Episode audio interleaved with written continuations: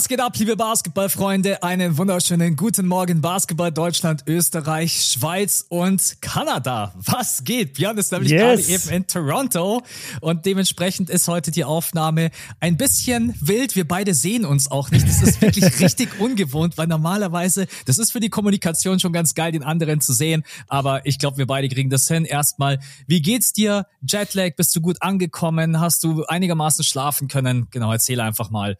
Yes, Leute, willkommen in Toronto. Max hat es schon angesprochen. Also heute Aufnahme unter sehr wilden Bedingungen. Das Hotel-Internet hier leider nicht das stabilste.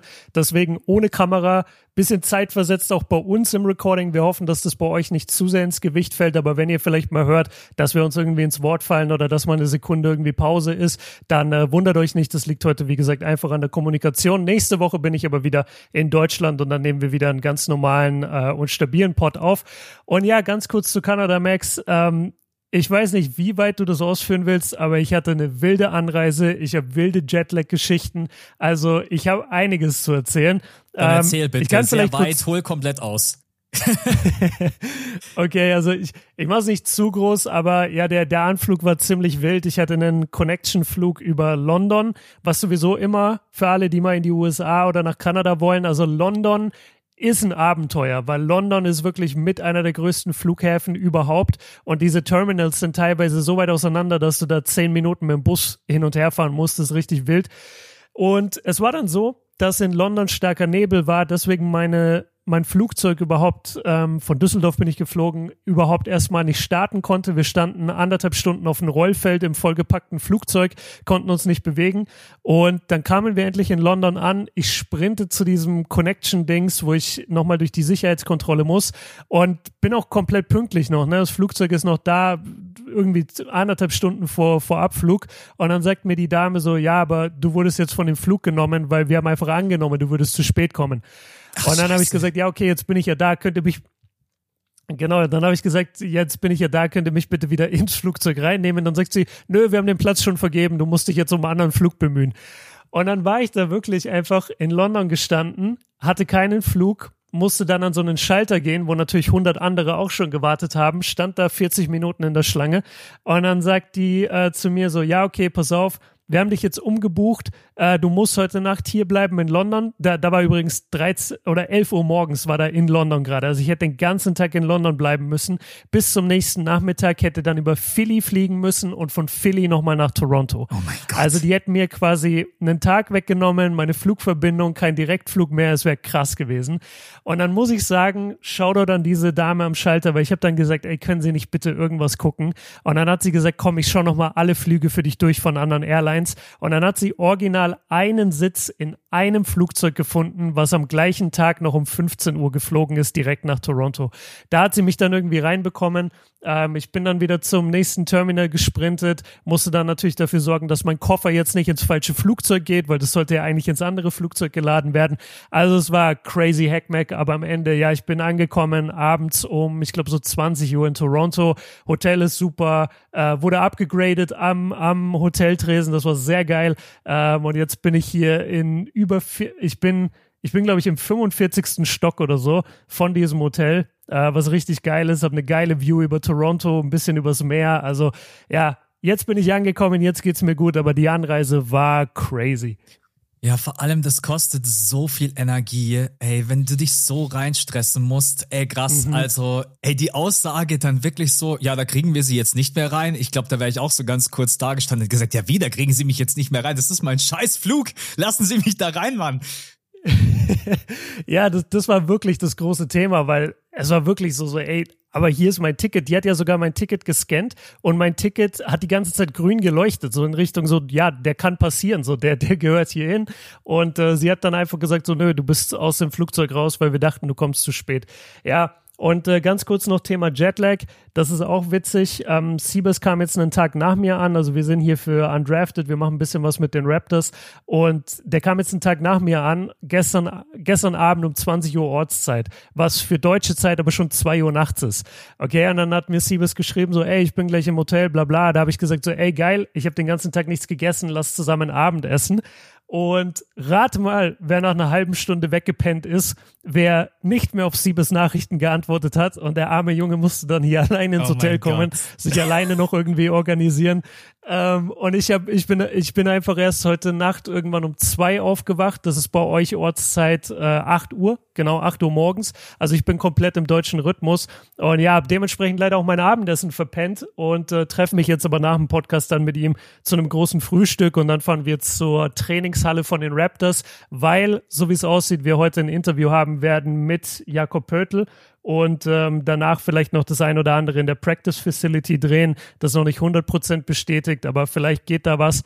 Und genau so sieht heute unser Tag aus. Morgen haben wir dann Toronto gegen die Mavs und am Freitag haben wir Toronto gegen die Warriors. Genau, und dann geht's am Samstag wieder nach Hause. So ist in etwa ungefähr der Plan für diesen Trip. ich feiere es gerade komplett. Also erstmal das mit dem Anflug tut mir natürlich leid für dich, weil es ist halt auch immer eine stressige ja, Reise und wenn du dann auch ja, vor allen Dingen, wenn du dann auch noch selber rennen musst an einem Flughafen, den du auch gar nicht kennst. Das ist halt auch nochmal das Ding. Ja. Wenn dir das dann wirklich, keine Ahnung, beim Düsseldorfer Flughafen passiert, dann ist es vielleicht nochmal was anderes. Aber dann in London, wow. Also ich glaube, da wäre ich auch richtig, äh, also not amused gewesen. Und ja, das mit Siebes, geile Geschichte. So, ja, lass mal noch ja. Abendessen gehen und dann einfach wegpennen. Ja, Deutscher. ja. Hat sich Siebes bestimmt auch gefreut und hat sich gedacht, ey, warum meldet der sich nicht? Äh, ja, genau. Äh, wie hat, was hat dann Siebes gemacht? Ja, ja. Bist du da morgen mir, aufgewacht und hast irgendwie acht Anrufe gesehen oder was? Genau, also nee, es, es war viel entspannter, als ich dachte. Also es waren, es waren vier Nachrichten bei WhatsApp. Es war original äh, weil, weil das letzte Mal, als ich mit ihm geredet hatte, war, er ist aus dem, äh, er ist aus dem Flugzeug raus und steht jetzt im Kofferband. Und dann habe ich gesagt so, ey cool, update mich, wenn du aus dem, wenn du vom Kofferband deinen Koffer hast und dann unterwegs bist. Ich wusste, die Uberfahrt dauert eine halbe Stunde hierher. Und dann hat er mir original so vier Nachrichten geschrieben, hat geschrieben, okay, habt den Koffer, okay, sitz im Uber, bin jetzt am Hotel, du bist eingepennt, oder? ah ja, okay, alles klar. Ja, also der hat's locker genommen. Ja, gut. Ja, man kennt dich ja auch mittlerweile so ein kleines bisschen. Also sie wissen nicht, äh, wir kennen dich jetzt so wirklich schon ein paar Jahre. Und wenn du dann nicht mehr antwortest, ja. so nach einer halben Stunde oder Stunde, dann weiß man schon irgendwie, äh, keine Ahnung, hast du es vercheckt oder hast du es verpennt oder so. Äh, eigentlich ist immer, eigentlich ist immer der Junge hat's dann verschlafen, weil ich ja. im, immer irgendwie im falschen Schlafrhythmus stecke. Aber nee, ich denke nicht, dass es mir übel nimmt. Äh, für den war ja auch, also der kam ja auch deutscher Zeit dann hier am Ende um 4 Uhr deutscher Zeit an, war auch 24 Stunden unterwegs oder ein bisschen kürzer, aber also die, diese Anreisen hier nach Kanada und USA insgesamt sind ja wirklich immer anstrengend. Und ich glaube, das, das versteht auch jeder, wenn man dann landet und, und der andere vielleicht schon weggepennt ist. Also mhm. ich glaube, wir sind gut. Vielleicht vielleicht gebe ich ihm das Frühstück aus, dann äh, mag er mich wieder. Ja. Gibt's eigentlich überhaupt, ich bin da leider noch nie nach Kanada geflogen, auch wenn ich unbedingt mal möchte. Gibt's überhaupt Direktflüge von Deutschland aus nach Kanada? Oder muss man immer über London oder irgendwie, keine Ahnung, andere Destinationen fliegen? Nee, also du, du kennst es ja auch von den ganzen USA-Flügen, das ist ja auch oft so, wenn du dich jetzt wirklich bemühst und, sag ich mal, Geld keine Rolle spielen würde, dann würdest du immer einen Direktflug finden, selbst manchmal von Düsseldorf oder Frankfurt oder München. Da musst du einfach nur quasi früh genug buchen und, und halt schauen, wo fliegen die Direktflüge. Also das gibt's schon immer. Aber du weißt es selber, diese Connection-Flüge über Amsterdam und London vor allem und Paris, das sind die drei großen Connection-Flughafen, finde ich, in, in Europa. Darüber findest du einfach immer mehr Flüge dahin. Und deswegen ist es meistens so, dass wir halt mit einer kleinen Maschine erstmal ähm, diesen kleinen, diesen, diesen größeren Flughafen anfliegen und dann von dort den Direktflug nehmen. Aber das gäbe es schon. Also ich hatte auch, ich hatte, glaube ich, eine Verbindung von Frankfurt nach Toronto direkt. Hätte ich ja das nach Frankfurt gemüsst, hätte ich aber sogar gemacht. Aber der war dann irgendwie, ich glaube, ohne Scheiß, ich glaube 1200 Euro oder 1500 Euro teurer der Flug. Ja, und dann okay. geht es halt nicht immer. Ja, soll die NBA halt mal springen lassen, oder? Was ist denn da los, ey? 1200 Euro, meine Güte. einfach so, einfach so Rechnung einreichen, einfach so die Rechnung einreichen, Flüge 6000 Euro. ja, ja, also die in London, die wollten mich nicht mitnehmen, deswegen habe ich mich einfach auf First Class upgraden lassen, Leute. Das war schon okay, oder für euch? Ja, genau. Oh Gott, ey. kennst du diese, kennst du diese La Première Tickets von, von Air France? Kennst du die? Nee, kenne ich nicht. Was, was sind das für Tickets? Also das, das ist quasi die First Class von, äh, von Air France und das ist so richtig dekadent. Also wenn wir an First Class denken, dann denken wir oft noch so an diese Business Class Sitze eigentlich, die du halt zu einem Bett machen kannst und so und denkst, du bist da schon First Class. Die La Première Flugzeuge fängt erstmal so an, du gehst zu einem ganz anderen Gate als alle anderen Leute. Da hast du dann einen privaten äh, Typen, der dich in so eine Lounge führt. Von dort wirst du mit einem Chauffeur abgeholt, der dich bis vors Flugzeug führt. Passkontrolle, Taschenkontrolle, alles findet für dich privat statt. Du hast keinerlei Wartezeit.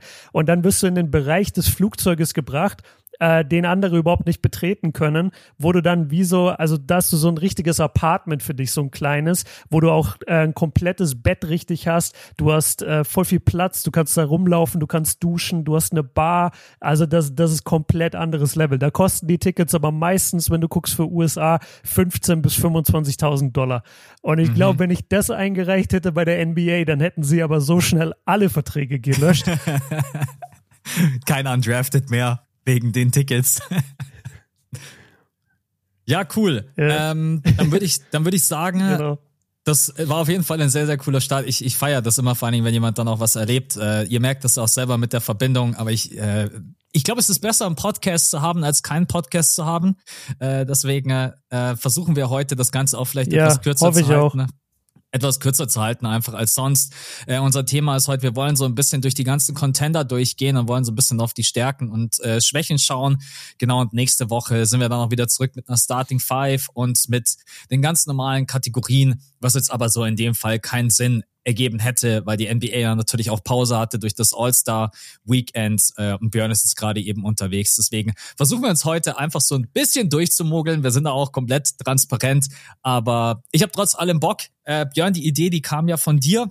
Und wenn du, wenn du mhm. jetzt nichts mehr zu deinem Drip hast, dann würde ich sagen, wir starten einfach mal rein. Hast du irgendein Team, wo du als erstes sagst, da möchte ich unbedingt drüber sprechen? Ja, also ich würde gerne erstmal mit dir insgesamt über die Prämisse sprechen, weil das Ganze ja so ein bisschen aufbaut auf einem Video, was ich heute auch gemacht habe. Und ich habe einfach mich mal hingesetzt, das war kurz vor dem Trip, bevor ich geflogen bin, habe ich mich hingesetzt und habe einfach überlegt, so, okay, wie viele Contender gibt's wirklich? Wie viele Fanbases denken, ihr Team sollte auch ein Contender sein? Und was ist dann jeweils das große Problem mit diesem Team und warum ich glaube, so, das könnte schwer werden für die Meisterschaft? Und ich würde gerne erstmal da da starten, dass ich dich frage, wenn ich dir sage, ey, es gibt dieses Jahr 13 Contender auf den NBA-Titel, sagst du dann, ey, du hast eine absolute Klatsche, was laberst du? Oder sagst du an sich, ja, ich kann es irgendwo verstehen. Was, was macht diese Zahl 13 Contender mit dir? Die Zahl ist schon sehr, sehr groß, aber wenn man, mhm. wenn man wirklich alle Teams mit rein nimmt, wo man sagt, es könnte, wenn alles zusammenpasst, wenn man, keine Ahnung, vielleicht auch von den Matchups her Glück hat, wenn vielleicht der ein oder andere Spieler überperformt in den Playoffs, dann mhm. Ich weiß nicht, ob ich auf 13 kommen würde. Also 13 ist schon echt richtig wild, weil das ist fast die Hälfte der kompletten NBA. Die NBA hat 30 Teams und 13 Teams ist dann nicht so weit davon yeah. entfernt. Äh, aber ich würde, also ich kann mir schon ungefähr ausmalen, äh, wie du auf die, wie du auf die Zahl kommst. Ähm, ich bin gleich mal gespannt. Wir können ja gerne mal diese 13 Teams dann durchgehen. Ich würde wahrscheinlich irgendwann dann bei 10 Teams oder sowas würde ich einen mhm. Cut machen. Aber an sich, es gibt schon sehr, sehr viele Teams, die, ähm, die tatsächlich einen Contender oder was heißt zumindest, äh, wie, wie formuliere ich es am besten, ne? Ähm, hoffnungsvolle Playoff-Ambitionen, hoffnungsvolle Playoff-Ambitionen haben können. Ja, Genau, jetzt war es zum Beispiel gerade so, jetzt äh, hatte ich dich kurz nicht gehört, deswegen hatte ich schon zu meinem Satz angesetzt. Also, ganz kurz, äh, lass uns vielleicht anfangen in den einzelnen Conferences. Ich hätte gesagt, man fängt im Osten an, weil es da weniger Teams gibt, die um den Titel spielen und dann gehen wir in den Westen, wo es meiner Meinung nach echt absurd wird, wie viele Teams einen Titelshot haben oder sich zumindest Titelchancen ausrechnen. Da, wir wir können es ja bei manchen Teams ein bisschen schneller machen, bei manchen Teams, wo wir dann in Streitereien quasi geraten oder Diskussionsbedarf da ist, können wir ein bisschen weiter durchgehen. Also natürlich, ich habe erstmal die Celtics, die Knicks und die Bucks als auf jeden Fall Championship Contender dieses Jahr. Würdest du da mitgehen oder hast du da ein großes Problem mit? Nee, also das, das passt absolut. Ich glaube, die Celtics sind dann wahrscheinlich nochmal in ihrer komplett eigenen Kategorie, äh, weil das Team ja. natürlich schon auch von der Starting Five her äh, auch den anderen extrem überlegen ist. Aber ansonsten, ich überlege gerade, würde ich noch jemanden mit reinnehmen? Ja, wenn ich, also vor allen Dingen, ich weiß nicht, ob du das mitbekommen hast, die Heat, ich, die Heat können mich dieses Jahr mal wirklich am Arsch lecken und ich sag das einfach so offen und ehrlich. so, die die letzten zehn, ja, die letzten zehn Spiele hier schon wieder 8-2 gehen, äh, gerade eben schon wieder einen komplett anderen Basketball spielen und so deswegen, ey, oh. ich ah. nehme die Heat, ich nehme die Heat als Contender rein. Ihr könnt mich dieses Jahr mal mit eurem, oh, wir haben keinen Bock auf die Regular Season und jeder denkt, wir sind irgendwie nicht so gut drauf. Nee, ey Freunde, die Miami Heat sind Contender, ja. verarscht mich nicht. Also, das ist, das ist witzig, dass du das sagst. Ja, ja, ich, ich habe die Heat auch als Contender. Ich habe sie aber mit den Cavs zusammen als den schwächsten Contender im Osten. Man muss halt die Cavs auch irgendwie berechnen. Die sind gerade Zweiter im Osten und haben auch eine Menge, also eine gute Starting Five, viel Defense, können wir gleich nochmal drüber reden. Und äh, bei den Heat, ich habe halt dieses große Problem, dass ich die Heat jetzt da im, im Januar in diesem Stretch dreimal gesehen habe und ich dachte mir dreimal, ey, das ist echt ein Play-in-Team maximal. Also die haben halt so eine Scheiße gespielt. Aber ich bin total bei dir. Du weißt es bei den Heat nie. Äh, Jimmy Butler, was ich da gesehen habe, du hättest mir echt sagen können, der, der, der beste Spieler bei den Heat ist mit Abstand Tyler Hero und ich hätte es dir geglaubt. Weil Jimmy ist in keinster Weise in Erscheinung getreten in diesen Spielen, die ich gesehen habe. Und auch so ist er ja in der Regular Season. Der ist ja nicht mal in All-Star-Form. So, und dann wie du jetzt sagst, so dann, dann gewinnen sie jetzt aber einiges und plötzlich sagt wieder jeder so, ja klar, das sind ja die Heat, du musst ja mit den Heat rechnen. Also ich habe die Heat als Contender, ich habe als großes Problem einfach ihre mangelnde Offensive. Ja, das zieht sich durch die ganze Saison. Sie haben einfach nicht wirklich, ich glaube, sie sind Platz 18 oder 19 oder so in der Offense über die ganze, über das ganze Jahr. Und ähm, es reicht mir einfach nicht von der Creation her. So Terry Rogier, ich weiß jetzt nicht, wie die Zahlen ganz aktuell sind, aber das letzte Mal, als ich geguckt hatte, waren seine Quoten noch ziemlich im Keller. Der ist noch gar nicht wirklich angekommen. Und ich fand einfach, dass die Heat Offense viel zu statisch ist, viel zu wenig passiert, ähm, viel zu viel von Isolations abhängt. Alles ist Penetrate and Pass, aber keiner kann wirklich abschließen am Ring. Ähm, keine Ahnung, hat mir gar nicht gefallen von der Offensive, aber ich bin bei dir, man, man muss sie mit reinnehmen. Aber Offensive wäre wär mein großes Problem bei diesen Heat. Ja, also das war im letzten Jahr auch genau das gleiche Thema äh, und es hat sich auch zu diesem Jahr eigentlich nicht großartig irgendwas verändert. Ihnen fehlt halt nach wie vor auch irgendwie dieser dieser Aufbauspieler, dem man einfach vertraut. Kyle Lowry hat man äh, Kyle Lowry hat man jetzt abgegeben, ähm, hat Terry Rozier bekommen, um dich da mal abzuholen. Also die Zahlen sehen nach wie vor katastrophal aus. Äh, in den letzten sechs Spielen ja, okay. 34,6 Prozent aus dem Feld und 16,7 Prozent from Downtown. Das Einzige, was man ihm schon zugute halten muss, also er bringt Playmaking mit rein ins Team, 6,3 Assists auf 0,8 Turnover. Also das ist was, was man auch nicht unterschätzen darf. Aber mm, stark. Ja, ähm, es ist so schwierig gegen die Heat zu argumentieren, weil das ist jedes Jahr das Gleiche und jedes Jahr sagt man eigentlich, diese Offense mhm. ist nicht stark genug für die Playoffs. Und dann kommt bestimmt wieder, jetzt hat wieder DeLon Wright hat ein Spiel gemacht mit 13 äh, Punkten, 60, 50, Yo. 80 Prozent aus dem Feld. Dann kommen wieder plötzlich irgendwie so random Spieler, wo Eric Spoelstra dann sagt, hey du, du bist jetzt, du bist jetzt mein Gabe Vincent. Du bist jetzt mein Max Hughes. So. Yeah. Genau, das, deswegen, also ich glaube, es spricht nach wie vor einfach einiges gegen die Miami Heat und trotz allem einfach diese Heat-Culture und vor allen Dingen das Coaching von Eric Spolstra ist für mich immer eine Gefahr und ist in jeder Playoff-Serie, auch gegen die Boston Celtics, man muss diese Miami Heat einfach respektieren und ernst nehmen. Ähm, trotz allem, ich, also wenn die wieder in die Finals gehen, das wäre eine absolute Sensation, um da einen Punkt dahinter zu machen. Das wäre, um da mal einen Punkt dahinter zu machen, das wäre langsam eine Blamage für Boston. Also wenn Boston es jetzt wirklich nicht hinbekommt, irgendwie das x-te Mal sich nicht von Miami verprügeln zu lassen, das wäre einfach nur peinlich. Also Boston ist für mich eigentlich ein Number One Team. Die haben die Physis mittlerweile, die sind so eingespielt, die haben so viel Defense. Porzingis stretcht das Feld, ist ein absoluter Cheatcode mit seiner Größe. Die Bank ist in Ordnung. Also wenn es die Celtics dieses Jahr nicht aus dem Osten machen, dann wäre ich echt sehr, sehr negativ enttäuscht. Und irgendwann wäre dann auch dieses Konzept, finde ich, oder dieses Projekt mit den beiden Jays irgendwann gescheitert, weil du, du hast ja jetzt wirklich alles und der Rest der Liga ist so am struggeln oder der Rest im Osten. Äh, wir haben noch die Bucks so, wir wissen, dass die Bucks eine katastrophale Defense haben. Äh, die Knicks sind gerade erst neu zusammengestellt. Die Heat haben große Probleme, wie wir gerade gesagt haben. Jetzt können wir noch kurz über die Cavs reden. Ich will es eigentlich schnell abhaken. Die Cavs sind für mich eine Mannschaft, die einfach in der Regular Season ein richtig richtig problematisches Team sind für die meisten Mannschaften, weil sie so viel Größe mitbringen, weil sie so viel Scoring mitbringen, weil sie eigentlich alles können, aber sie sind für mich kein Playoff-Team. Und diesen großen Winning-Stretch, den sie jetzt hatten, ähm, ich glaube im ganzen neuen Jahr haben sie kaum, kaum verloren, so im Jahr 2024. Wenn man sich das anguckt, die haben so viele Play-in oder schlechtere Teams gespielt. Das ist unfassbar. Also ich glaube, so ein Stretch hatte noch keine Mannschaft dieses Jahr, wo wirklich jedes, nicht jedes Team, aber viele, viele Teams wack sind.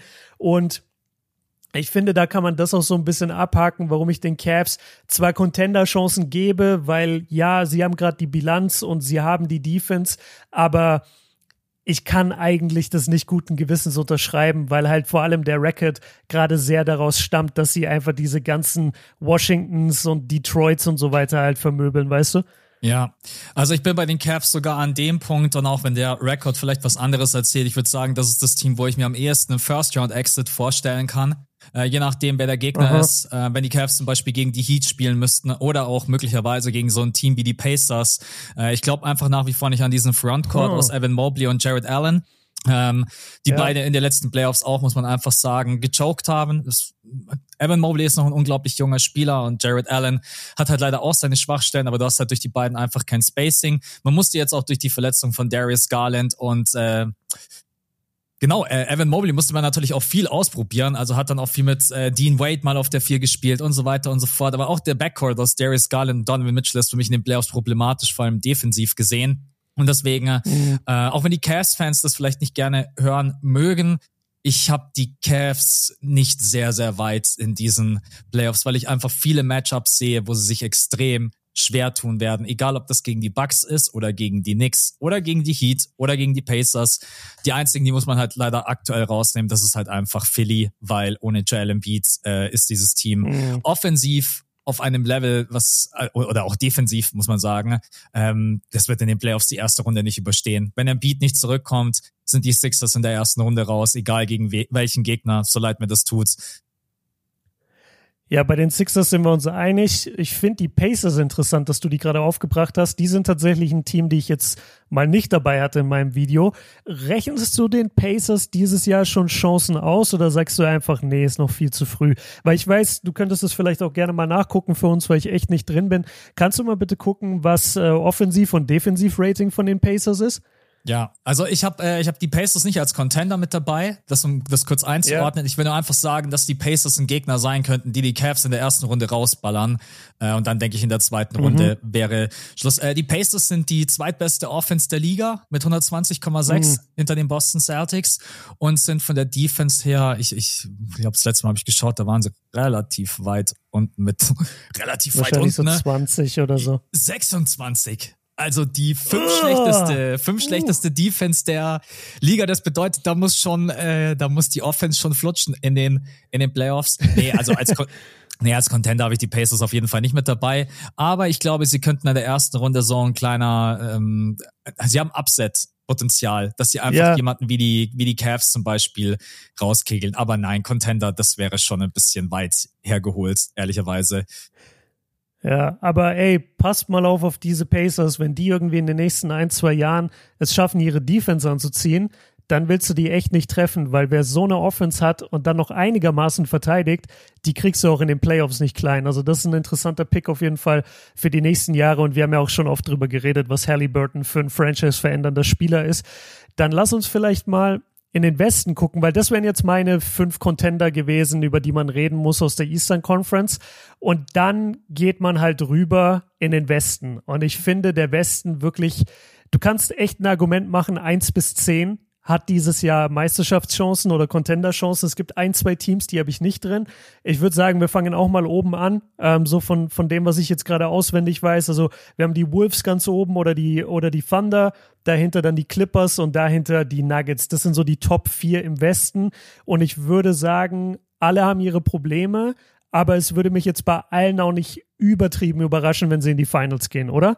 Ja, also ich glaube, bei den beiden Teams, wo man vielleicht noch am ehesten Zweifel hat, sind wahrscheinlich doch die Timberwolves und OKC. Äh, ich, mhm. ich, ich, bei, den, bei den Nuggets hat man, hey, das ist der amtierende Champ, können wir auch gleich gerne noch genauer drauf eingehen. Und die Clippers sind natürlich von der Qualität her in der Starting Five, noch auch von den Namen her, muss man sagen, einfach sehr, sehr groß. Aber bei jedem Team, wenn die in die Finals gehen, ich wäre nicht überrascht. Ich fände die größte Sensation tatsächlich wäre es, ähm, bei den Timberwolves oder bei OKC? Wo wäre es die größte Sensation? Frage an dich. Was, glaub, was meinst du? Ich sage so OKC. Ja, ich sage ich sag OKC ganz klar, weil OKC einfach so jung ist, weil Chad in seiner Rookie-Season spielt. Jalen Williams ist irgendwie erst 21. Die haben so unfassbar viel Talent, sind offensiv und defensiv eine Macht aber die sind halt einfach wirklich kleine Pupser im Vergleich zum Rest der Liga. Und ich denke mir immer in den Playoffs, gerade wenn du dann gegen die großen physischen Teams spielst, ey, die müssten die eigentlich mit Bullyball aus diesen Serien rausballern. Ich, also, weißt du, wenn, wenn ich eine gegnerische Defense bin, ich lass Shay einfach in den Playoffs irgendwann nicht mehr in die Zone. Oder ich drück Chad Holmgren aber mal den ein oder anderen Ellenbogen und schieb ihn raus, dass er keinen Bock mehr hat, irgendwie zu rebounden oder, oder Würfe zu contesten. Also, ich glaube, glaube einfach, dass du so eine Mannschaft noch viel eher so mit der Physis bekommst. Und ich glaube auch, dass es einfach für für OKC von der Erfahrung her ganz, ganz schwer wird in den Playoffs, weil die sind überhaupt nicht daran gewöhnt, überhaupt so eine lange Saison zu spielen. Dann musst du von Serie zu Serie deine Kräfte einteilen. Dann musst du auch mal damit klarkommen, dass du vielleicht 3-2 zurückliegst und du bist auswärts. Wie gehst du jetzt mit sowas um? Also ich habe das Gefühl, für OKC gibt es so eine krass, so krasses Lernpotenzial in den Playoffs, dass es dieses Jahr noch nicht reichen kann aber genauso wie die Pacers oder wahrscheinlich noch einen Schritt weiter als die Pacers, OKC ist für die nächsten Jahre, solange die in der Konstellation zusammenbleiben, eine absolute Macht im Westen, aber die, die müssen erstmal ihr Lehrgeld zahlen. Ich, ich kenne kein Team in NBA History, das mit lauter Anfang 20-Jährigen plötzlich in die Finals geht.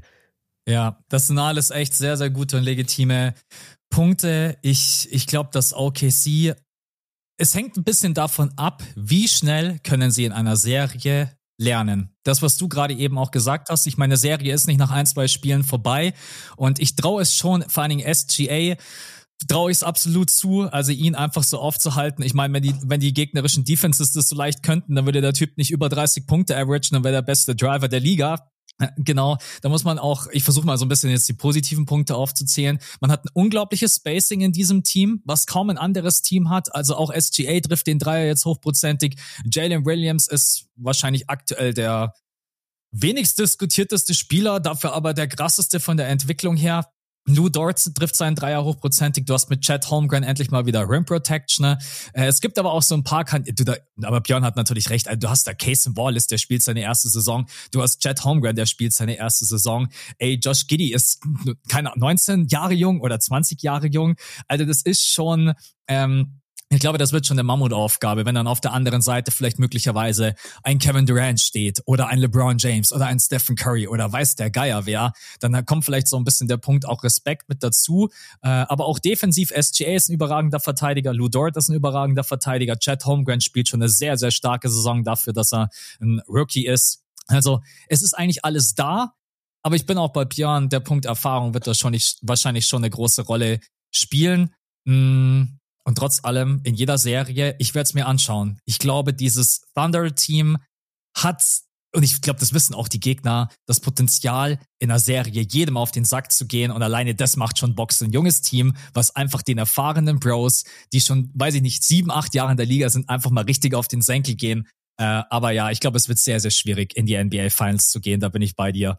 So, Freunde, jetzt müssen wir einmal noch mal kurz auf die technischen Probleme hinweisen. Ähm, wir hatten jetzt einen längeren Break drin. Max und ich versuchen hier über die verschiedensten Portale irgendwie zusammenzukommen und uns zu verständigen. Das ist leider gar nicht so einfach. Ähm, wir werden jetzt über die weiteren Teams noch im Westen natürlich reden. Er hat gerade OKC quasi abgerappt für euch und äh, ja, wir geben unser Bestes, dass wir hier durchkommen. Nur noch mal, damit ihr das so ein bisschen auf dem Schirm habt, dass heute von der Zeitverzögerung und vielleicht auch vom Flow her es ein bisschen hackt. Wir geben trotzdem unser Bestes halt, dass ihr trotzdem ähm, auf jeden Fall eine Folge bekommt. Und ich würde sagen, dann gehen wir direkt weiter zu den Timberwolves. Ähm, da habe ich eigentlich nur als Fragezeichen, nachdem sie eine der besten, wenn nicht die beste Defense der NBA haben, offensiv natürlich nicht ganz so stark sind wie das, was die Defense ihnen bietet. Aber mein großes Problem ist eigentlich, und ich will es nicht nur an ihm festmachen, aber es ist schon ein großes Thema natürlich, Max, die Gobert-Personalie. Also wir haben es zu oft gesehen, dass der Mann in den Playoffs ähm, einfach aufgrund des anderen Basketballs und aufgrund von einigen Matchups vom Feld gespielt werden konnte. Äh, Teams konnten so ein bisschen die Gobert-Schwachstelle in Anführungszeichen attackieren und ähm, das für sich ausnutzen. Deswegen wäre einfach meine Frage da, siehst du weiterhin da Gefahr, was Gobert angeht? Oder sagst du, nee, vielleicht hat er das jetzt auch einfach über die Jahre gelernt. Die Timberwolves sind auch ein anderes Team als Utah und äh, man muss hier mit quasi offenem, offenem Blick in das Ganze reingehen und sagen, ey, guck mal, die Timberwolves sind auf jeden Fall ein Titelkandidat. Also ich bin tatsächlich in der Saison an dem Punkt, wo ich sage, dass Chris Finch das einfach mit seinem Coachingstab extrem gut hinbekommen hat. Äh, Towns und Gobert haben halt selten so gut zusammen auf dem Feld funktioniert. Ich glaube, dass es halt manche Matchups gibt, wo du dich dann schon entscheiden musst, wie spielst du im Frontcourt? Also spielst du mit Gobert und Towns oder spielst du mit Towns und Nas Reed oder spielst du, spielst du komplett groß, spielst du komplett klein? Ich glaube, du kannst nicht einfach nur sagen, okay, wir gehen mit der Rotation, die wir die Saison die meiste Zeit gespielt haben, in jede Playoff-Serie, weil ich denke, du hast schon einen Punkt, es gibt wahrscheinlich die eine oder andere Serie, wo du Goberts Minuten vielleicht ein bisschen runterschrauben musst, aber es gibt vielleicht auch einfach Serien. Zum Beispiel, wir haben gerade über OKC geredet. Stell dir mal vor, Shay muss in jedem Drive yeah. an Gobert vorbei. So, dann ist Gobert natürlich wertvoll wie nochmal was.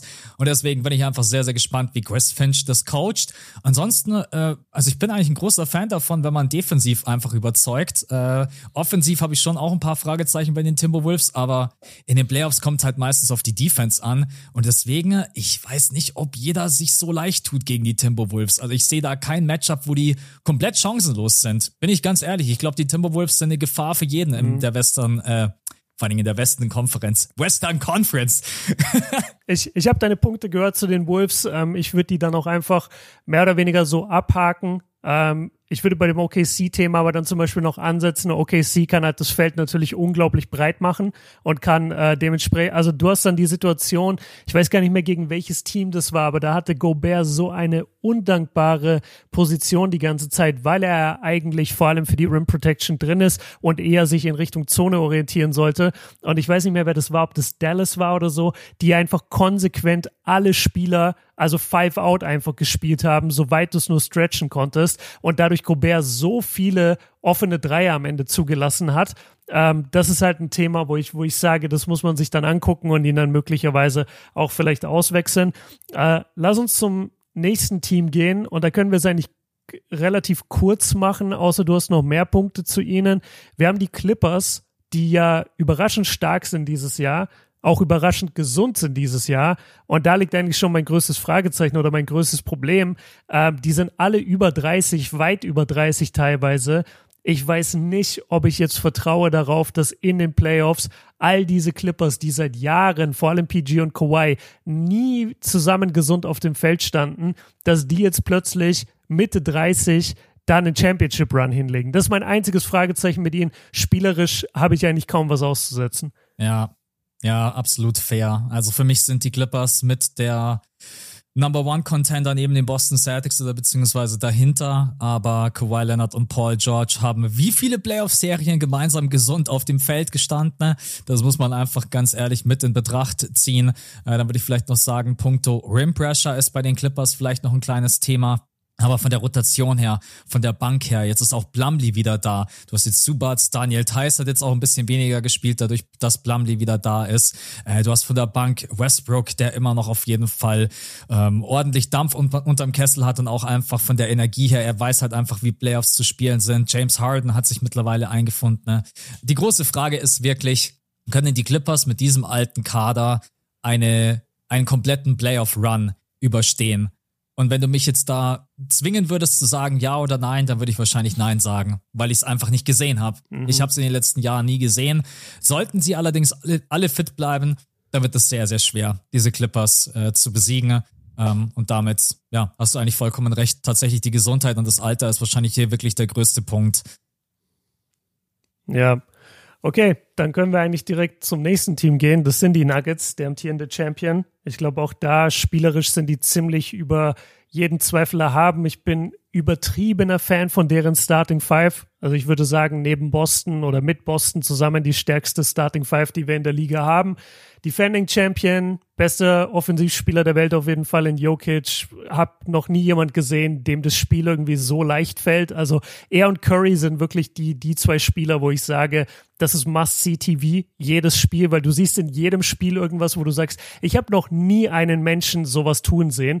Ähm, dann muss man sagen, dass sie halt einfach auch physisch sind. Sie sind groß, sie haben die Erfahrung. Äh, du willst wirklich nicht gegen diesen Frontcourt spielen, auch wenn Jokic jetzt nicht der allerstärkste Verteidiger ist, aber trotzdem werf erstmal jedes Mal über den oder versuche im Post irgendwas gegen ihn zu generieren. Das ist nicht so einfach.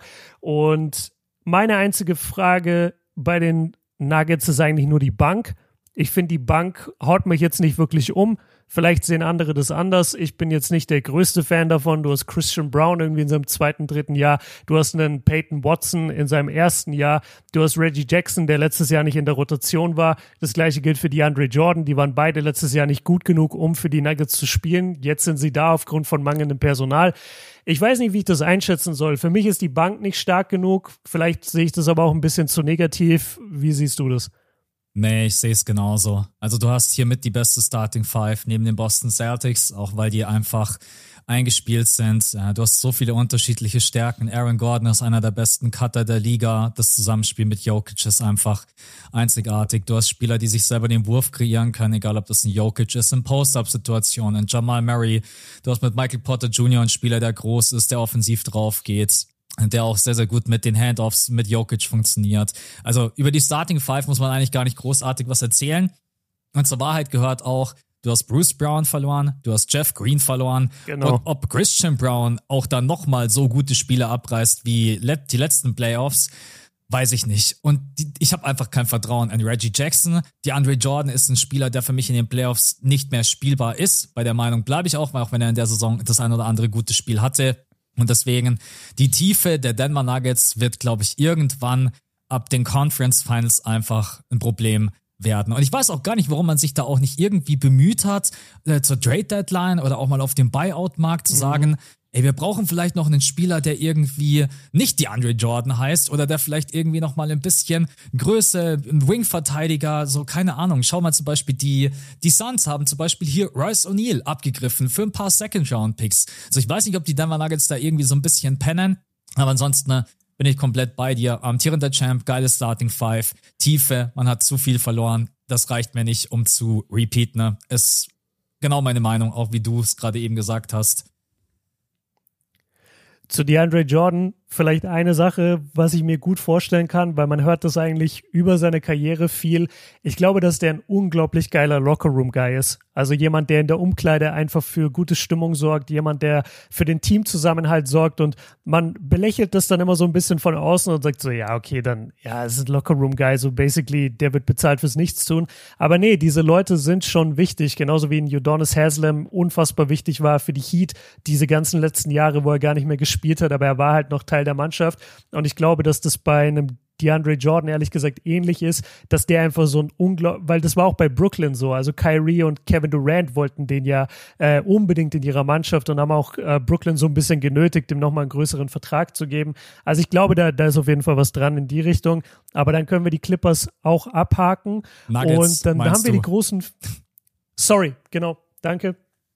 Wir können die Nuggets abhaken. Damit haben wir die großen vier im Westen so vom Racket her ähm, erstmal besprochen. Und dann ist es mir jetzt eigentlich von der Reihenfolge her egal, Max. Du kannst gerne ein Team einwerfen, ähm, welches du spannend findest. Ich muss sagen, bis zu zehn, bis zum Play-In runter haben wir hier auf jeden Fall noch einiges an Contendern. Es gibt zwei Teams, fangen wir vielleicht mal da an. Es gibt zwei Teams, die ich persönlich nicht als Contender sehe in dieser Liste und das sind die Pelicans und die Kings. Gibst du mir da recht, beziehungsweise schätze ich die Kings vor allem vielleicht ein bisschen zu schwach ein? Oder hast du denen, also gibst du den Titelchancen, ja oder nein? Na, ich bin auch bei dir. Also Pelicans und Kings, wenn ich dann wirklich darüber nachdenke, kann ich mir die in den Finals vorstellen? Dann nein. Ohne das jetzt irgendwie weiter mhm. auszuführen, auch mit unseren geilen heutigen, heutigen heutigen technischen Problemen. Ja, genau, richtig. äh, ja, äh, ja. Das ist heute der, ich glaube, wir nennen den Podcast heute einfach der wildeste Podcast of all time oder irgendwie sowas. Äh, ja. Nee, ich bin, ich bin auch total bei dir. Also die, die Kings, ihnen fehlt einfach so ein bisschen die, die Konstanz. Äh, Sabonis spielt eine überragende Saison. Man muss aber auch bei Sabonis mhm. sagen, es wird dann wieder spannend in den Playoffs, wenn ein Gegner ihm dann wieder dazu zwingt, diese ganzen Mitteldistanzwürfe zu nehmen, was wir letztes Jahr gegen die Warriors gesehen haben. Äh, die Aaron Fox ist in der Saison ein bisschen mehr streaky unterwegs. Ich mag das Team, ich mag die Konstellation, aber mir fehlt einfach, mir fehlt dann doch einiges, dass ich die, äh, jetzt, dass ich sage, dass ich mir das in den, in die, in den Finals vorstellen kann. Und bei den Pelicans, ja, also habe ich ehrlich gesagt jetzt auch nicht so viel gesehen, die Pelicans. Ich habe nur mitbekommen, dass die in den letzten 15 ne, Spielen gar nicht so schlecht unterwegs waren, haben jetzt die letzten beiden Spiele auch wieder verloren. Aber auch da ähm, habe ich einfach zu viele Fragezeichen, als dass ich sie jetzt in den wirklich engen Contender-Kreis mit reinnehmen würde. Die Pelicans-Fans und Kings-Fans regen sich jetzt dann wahrscheinlich auf, weil wir jetzt dann sagen, Mavs, Lakers, Warriors können wir uns vorstellen. Ich verstehe euch auch irgendwo, aber ja, ich bin bei dir. Die würde ich beide auch ausklammern als wirklichen Contender. Okay, dann sind wir uns da einig. Dann lass uns vielleicht jetzt eben noch zu Dallas Lakers Warriors gehen. Ich glaube, das sind die drei, die noch Was übrig sind. Suns? Ich übersehe gerade. Suns habe ich auch, ja. Ich wollte hm. ich wollte gerade sagen, ich habe die Tabelle nicht vor mir, also ich bin gerade quasi komplett blind hier unterwegs, was die nicht was die Vorbereitung angeht, aber was so den den Verlauf während des Podcasts angeht. Ich habe mein Bestes gegeben. Ähm, genau, die Suns sind auch noch dabei. Ähm, wir können jedes Team kurz besprechen. Also über Dallas, glaube ich, haben wir beide schon sehr viel gelobt. Äh, mit das beste Trade-Deadline-Team überhaupt neben den Knicks. Ich finde die Verpflichtungen von Gafford und PJ Washington wahnsinnig wichtig. Du hattest Lively zwar auf der 5, aber der ist immer noch ein Rookie. Ich bin sehr dafür, dass man da ein bisschen mehr Erfahrung bringt. Rebounding, Shot-Blocking, das bringt dir alles Gafford. PJ Washington, wir haben ihn noch nie wirklich in den Playoffs gesehen, aber er ist ein Vierer, den du spielen kannst. Meiner Meinung nach auch in der Playoff-Serie. Äh, Luca ist von einem anderen Stern gerade. Kyrie ist endlich gesund und seine Quoten sind abartig. Also die Mavs sind auf jeden Fall für mich eins der Teams, was sich für den so Casual NBA-Fan wird es jetzt ein bisschen überraschend kommen, wenn plötzlich die Mavs immer weiter steigen oder vielleicht sogar bis in die Conference Finals gehen, weil man dachte so, okay, die Mavs mal wieder eine verschenkte Saison. Ich, ich finde, sie haben sich unglaublich verstärkt. Ich habe natürlich auch meine Fragezeichen bei ihnen. Ich weiß auch nicht, ob sie die aller stärkste Bank zum Beispiel haben oder ob mir das reicht, was Tim Hardaway Jr. dann in den Playoffs machen wird, das sehen wir dann alles. Aber Mavs sind für mich auf jeden Fall ein Contender. Die haben sich so gut verstärkt. Ähm, ja, Shoutout dafür. Ja, also bei den Mavs kann man eigentlich auch einfach ganz langweilig sagen, solange du Luca und Irving in deinem Team hast, ähm, ist alles möglich. Äh, ich bin mal gespannt, wie sich PJ Washington und äh, Gafford dann beide machen werden über längere Distanz. Die letzten beiden Spiele sahen schon wieder nicht so geil aus. Fairerweise, Mavs-Fans, ihr habt das wahrscheinlich auch gesehen. Äh, PJ Washington kommt gerade eben mal auf 37,2 Prozent aus dem Feld und 19 Prozent from Downtown. Und ich glaube, so offene Würfe hat er in seiner ganzen Karriere noch nie bekommen und er trifft sie gerade eben einfach nicht. Also das bleibt schon noch so ein bisschen ein spannendes Thema, wie die sich dann letztendlich einspielen. Und trotz allem hat man einfach die die Probleme adressiert, die man hatte, bedeutet einfach Größe, den Frontcourt weiter zu verstärken, Tiefe reinzubekommen. Äh, ja, deswegen, ich denke, mit Luka Doncic und Kyrie Irving bist du auf jeden Fall im erweiterten Contender-Kreis mit dabei. Ich würde jetzt, du bist jetzt nicht auf einem Niveau mit den, mit den Clippers oder mit den Celtics oder, ja, ich weiß gar nicht, ob man da überhaupt noch andere Teams mit reinnehmen kann, außer die beiden. Ne? Ähm, deswegen. Nuggets. Nuggets wahrscheinlich schon, wobei mich da wirklich die Bank extrem stört. Da bin ich schon, bin ich schon ganz ehrlich. Äh, ja, aber solange du Jokic hast, finde ich, musst du, und sie amtierender Champion sind, finde ich, musst du sie mit in den Kreis nehmen. Ja, Jokic würde wahrscheinlich sogar uns beide besser machen, wenn wir ehrlich sind. Also so von dem der, der hätte heute die technischen Probleme einfach so gelöst. Ja, der hat einfach nur gesagt, Max, auch wenn du gar kein Basketball kannst, lauf einfach Baseline. Ich spiele ihn dir so, du musst nur die Fingerspitzen hintun, der geht dann schon rein. So ungefähr stelle ich es mir vor, wenn man mit Jokic zusammenspielt. Ja, äh, ja. ja genau deswegen. Ich sehe die Mavs nicht komplett ohne Fragezeichen. Ich sehe sie auf jeden Fall verstärkt. Äh, und mit äh, Luca, Luca ist einfach unglaublich. Also ich mit alleine mit ihm, wenn alles läuft und die anderen ihre Würfe treffen, hast du schon gute Chancen, die ein oder andere Serie zu überstehen. Deswegen erweiterter Contender-Kreis habe ich die Mavs auf jeden Fall auch mit dabei. Okay, ich denke, die Suns ja, die Suns sind so schwierig irgendwie einzuschätzen, weil sie eins der komischsten, zusammengestelltesten Teams der Liga sind. Sie haben diese Big Three, was irgendwie kein Team mehr hat, eine Big Three, sondern sie haben die irgendwie dreimal ein Spieler, der aber halt als, als größte Stärke das Scoring hat. Das ist auch irgendwie merkwürdig von der Zusammenstellung her.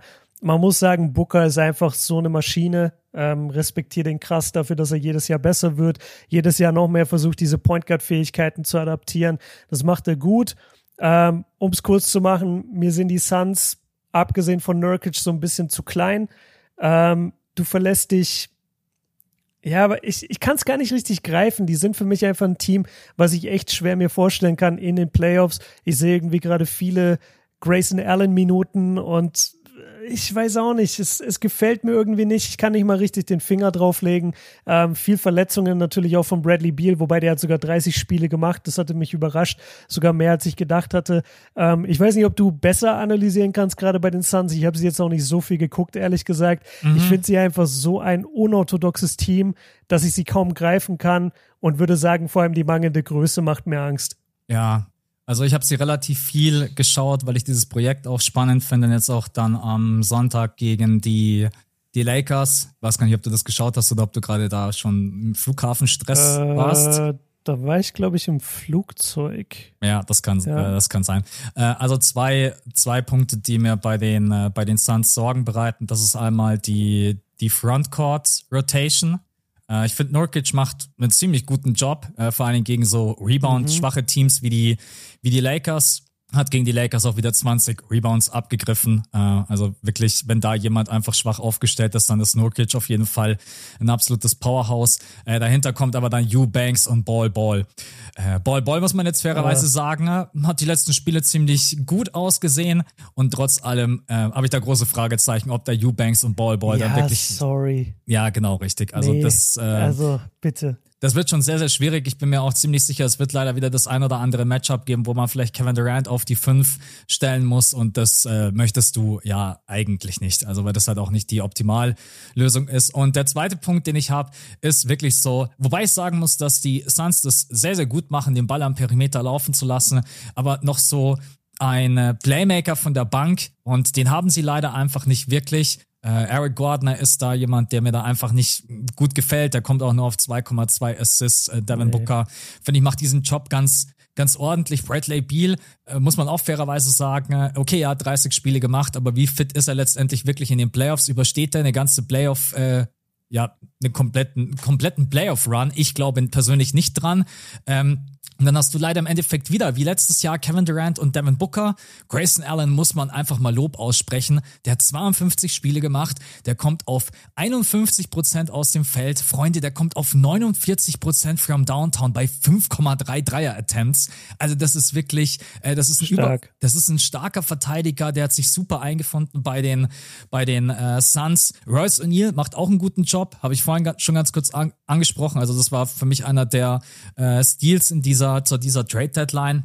Ähm, ich glaube, dass die Suns bis in die Conference Finals kommen könnten, je nach Matchup-Situation. Und ich glaube, dass dann wieder einfach Schluss ist. Einfach aufgrund dieser drei Faktoren. Frontcourt, Rotation, Punkto Playmaking und Verletzungsanfälligkeit. Vor allen Dingen bei Bradley Beal hoffen wir, dass Kevin Durant und Devin Booker beide fit bleiben. Genau, das ist meine persönliche Einschätzung zu den Suns. Starkes Team. Finals wird, glaube ich, schwer. Okay. Ja, super. Gut, dass du da ein bisschen Licht ins Dunkle bringen konntest, weil ich muss sagen, ich habe die Suns echt nicht mehr so viel geguckt jetzt in, in letzter Zeit. Dann passt es gut und dann können wir eigentlich überleiten zu den letzten beiden Contendern, die im Moment aber an 9 und 10, wenn ich das richtig im Kopf habe, in der Tabelle gammeln. Und das sind die Lakers und die Warriors. Also wir sprechen hier über zwei der berühmtesten, größten Teams der letzten zehn Jahre, also bei den Lakers der ganzen NBA-Geschichte, bei den Warriors der letzten zehn Jahre. Wir sprechen hier über zwei der größten Spieler ihrer Generation. Niemand hat die NBA so geprägt wie Curry und LeBron die letzten zehn Jahre. Bei LeBron sind es auch schon 20 mittlerweile. Also, dass die beiden so tief gerade in der Tabelle stehen, ist zwar zum einen so ein bisschen Armutszeugnis, auf der anderen Seite ich kann die nicht abschreiben. Es geht einfach nicht. Dafür sind sie alleine von LeBron und Curry individuell zu gut. Und ich finde auch, dass die Mannschaften an sich gar nicht so scheiße sind, wenn man wirklich mal dahinter blickt. Ähm, hast du eine Präferenz? Mit wem willst du anfangen? Wir können gerne mal mit den Warriors anfangen, weil ich finde, das ist ein Team, was jetzt gerade eben wieder so ein bisschen besser aussieht. Und äh, Chris Paul kommt jetzt auch wieder zurück. Da drücke ich euch übrigens die Daumen, dass ihr den eventuell seht in eurem zweiten Match. Ja, ähm, ist, danke. Ist, glaube ich, auch äh, ein Spieler, der einfach. Ich, hast du Chris Paul schon mal gesehen? Ich glaube auch noch nicht, oder? Oder hast du den schon mal gesehen? Ähm, das ist eine gute Frage. Nee, ich glaube tatsächlich nicht. Nee. Ja. Also ich habe bei den Warriors ein ganz großes Problem und das hat man jetzt auch wieder gegen die Denver Nuggets gesehen. Und würden die Warriors zum Beispiel auf die Denver Nuggets treffen, ich glaube, dann wäre das eine Serie, die sie verlieren würden. Ähm, die haben auf der 5 keine Antwort. Also Jokic hat die einfach komplett auseinandergenommen, geguckt, äh, selber gescored, Assists verteilt, Rebound technisch. Und das ist für mich, also selbst wenn alle anderen Faktoren wieder einigermaßen stabil sind, so dass ein Andrew Wiggins wieder einigermaßen ordentlich aus dem Feld trifft, wieder offensiv mehr Rebounds abgreift. Man hat Jonathan Kuminga jetzt ganz gut integriert. Pochemski funktioniert ganz gut. Clay hat leider Up and Downs, also der hat gegen die Nuggets in der ersten Halbzeit, glaube ich, 25 Punkte gemacht, in der zweiten null.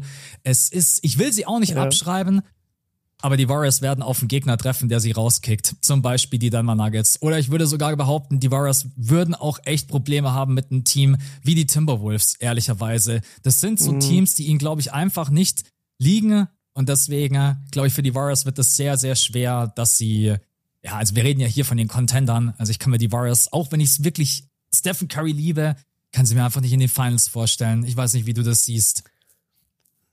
Ja, dieses War, dieses Nuggets-Matchup hat ihn jetzt nicht gut getan nach dem All-Star-Break. Ich habe das sogar dann äh, hier geguckt übrigens, bin dabei eingeschlafen und muss auch sagen, also das war, glaube ich, das zehnte Mal in elf Spielen, dass jetzt die Nuggets gewonnen haben gegen die Warriors.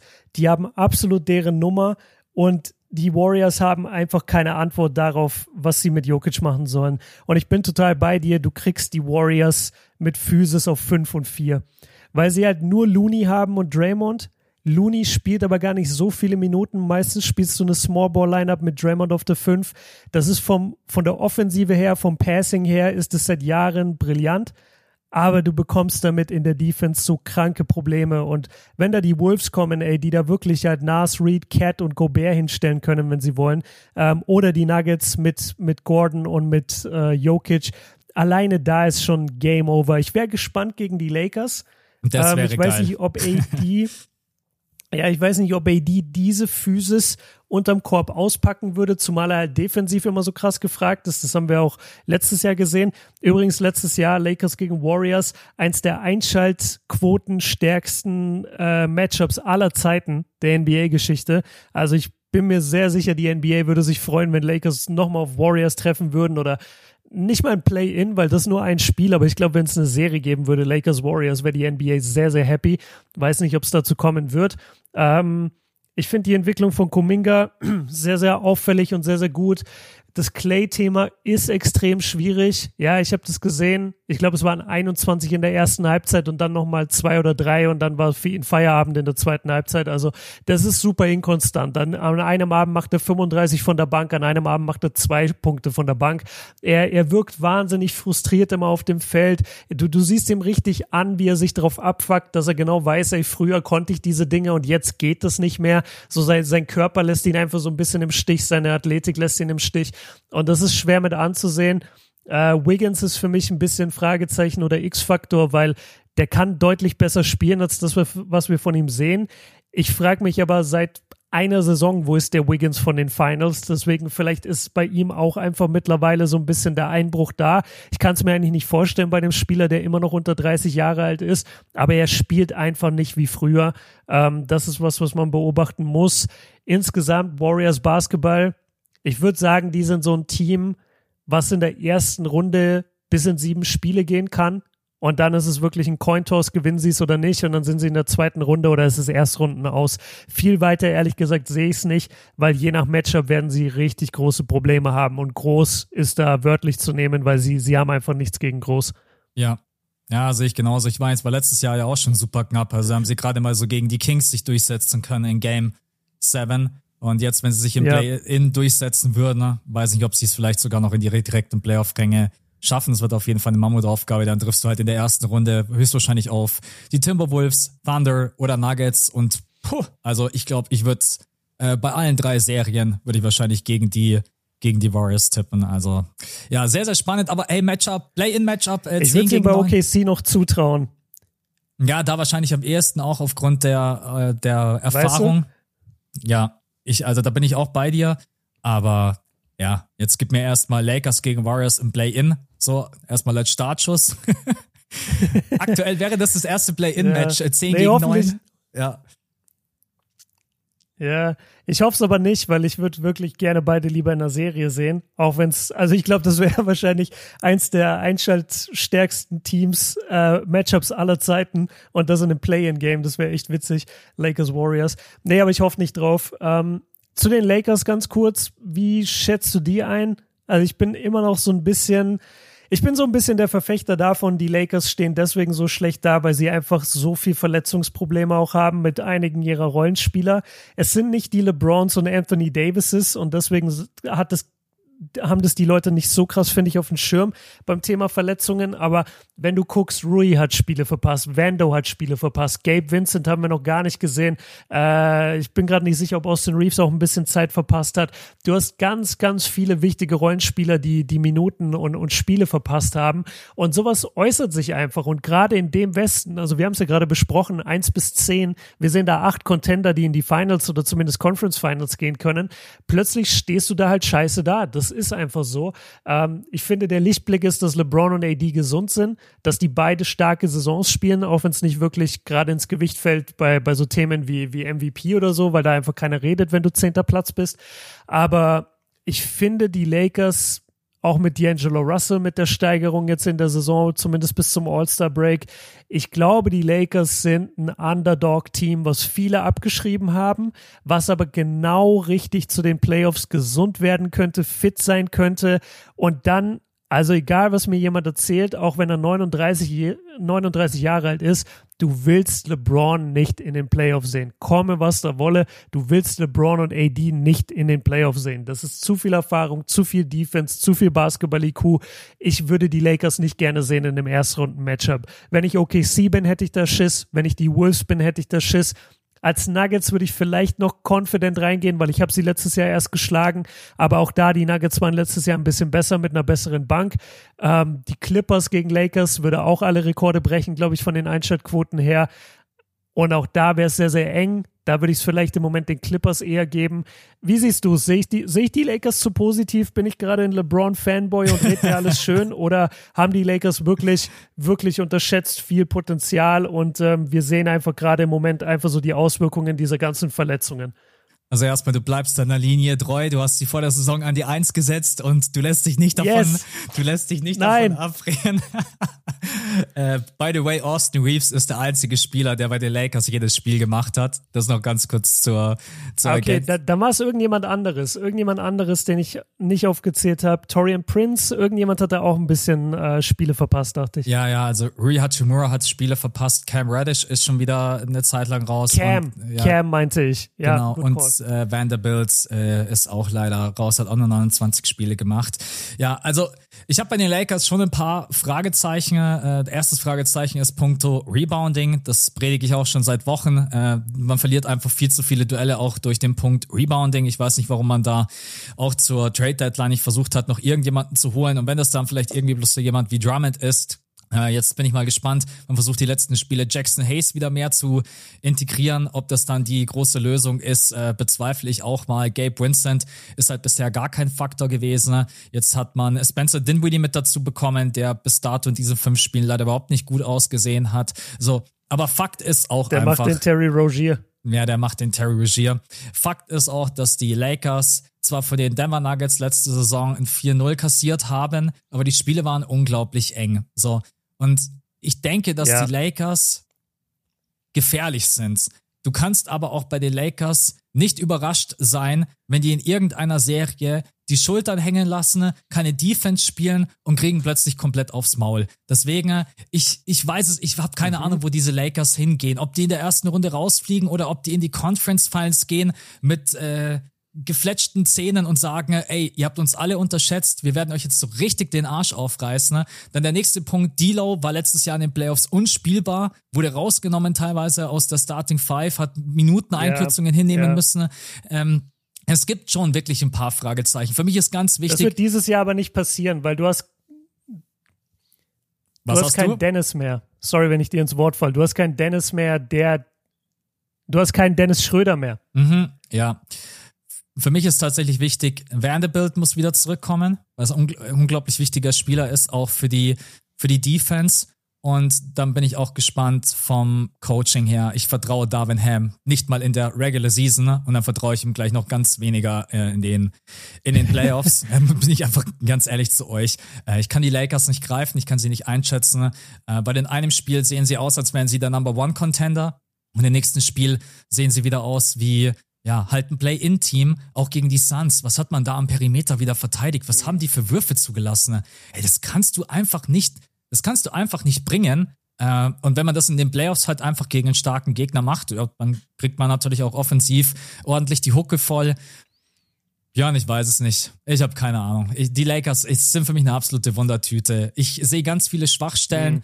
Mich würde es aber auch nicht wundern, wenn LeBron James und AD sagen, ey, wir gehen jetzt wieder in die Conference Finals. Alles möglich bei diesem Team.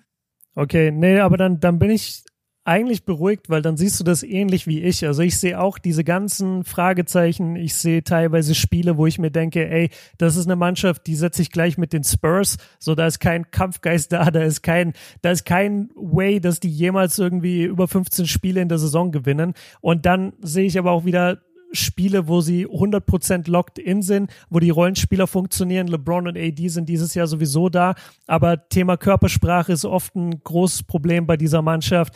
Ähm, ich will sie auf keinen Fall abschreiben. Ich sehe es eher positiv, ich bin optimistisch. Wenn sie am Ende jetzt schon im Play-In rausfliegen, wird es mich überraschen? Nein. Wenn sie bis in die Conference Finals gehen, wird es mich überraschen? Nein. Und ich glaube, das fasst ganz gut zusammen, was wir insgesamt hier für eine Situation dieses Jahr haben in der Liga.